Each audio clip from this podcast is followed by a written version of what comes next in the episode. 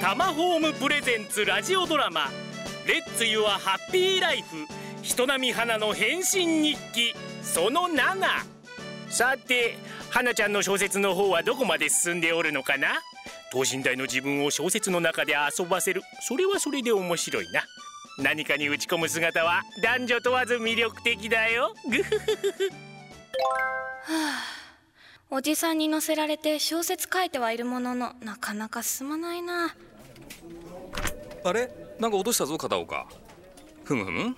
そして咲子はこうつぶやいた。レンさんか返してください。これ何？片岡が書いてんの？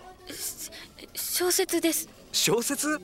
え片岡って小説書くんだ。レレンさん誰にも言わないでくださいね。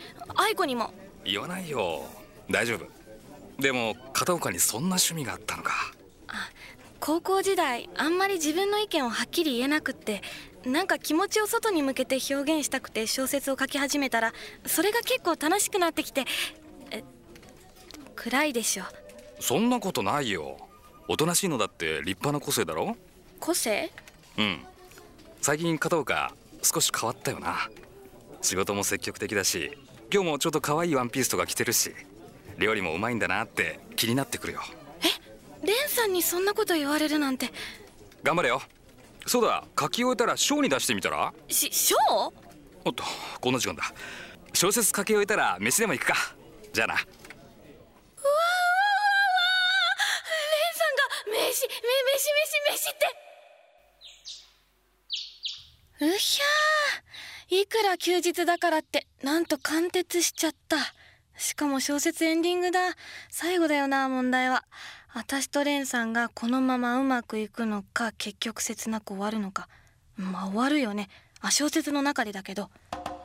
いい調子じゃな。終わると決めつけることなかろおじさんもう突然出てきても驚かなくなっちゃった。小説をこの年になってまた書き始めるなんて思わなかっただけど想像以上に楽しい。ありがとねおじさん。うじゃろじゃろわしの言うことに間違いはないのだ。そして夢中になっている花ちゃんはどんどん気づかないうちにキラキラしておるんだぞ。あそういえばこないだ会社の人になんか綺麗になったよねって言われた。じゃろ努力は実を結ぶ。小説もそして毎日の仕事もちゃんとするんだぞ。花今日合コン行けない？あー今日は無理。エンディング仕上げないと。エンディング？何それ。わあ美味しい。お茶もなんだか日に日に美味しくなってくね。合コン人数足りないの？うん私が行けなくなったからさ。え？愛子が？あ愛子がいないとみんながっかりするよ。今日はレンさんとデートなの。え？ちょ大丈夫？えやけどしてない？あだだ大丈夫レンさんと愛子がデート？えなんでなんで私がレンさんを誘ったの。ほらこないだランチドタキャンされたでしょ？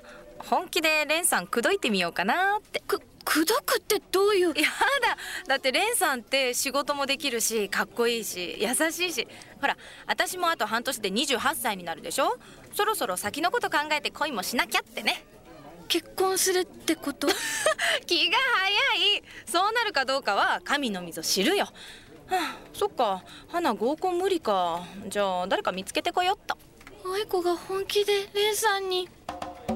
おいおい早まるでない。まだデートに誘ったってだけだ。そんなの誰でもできる。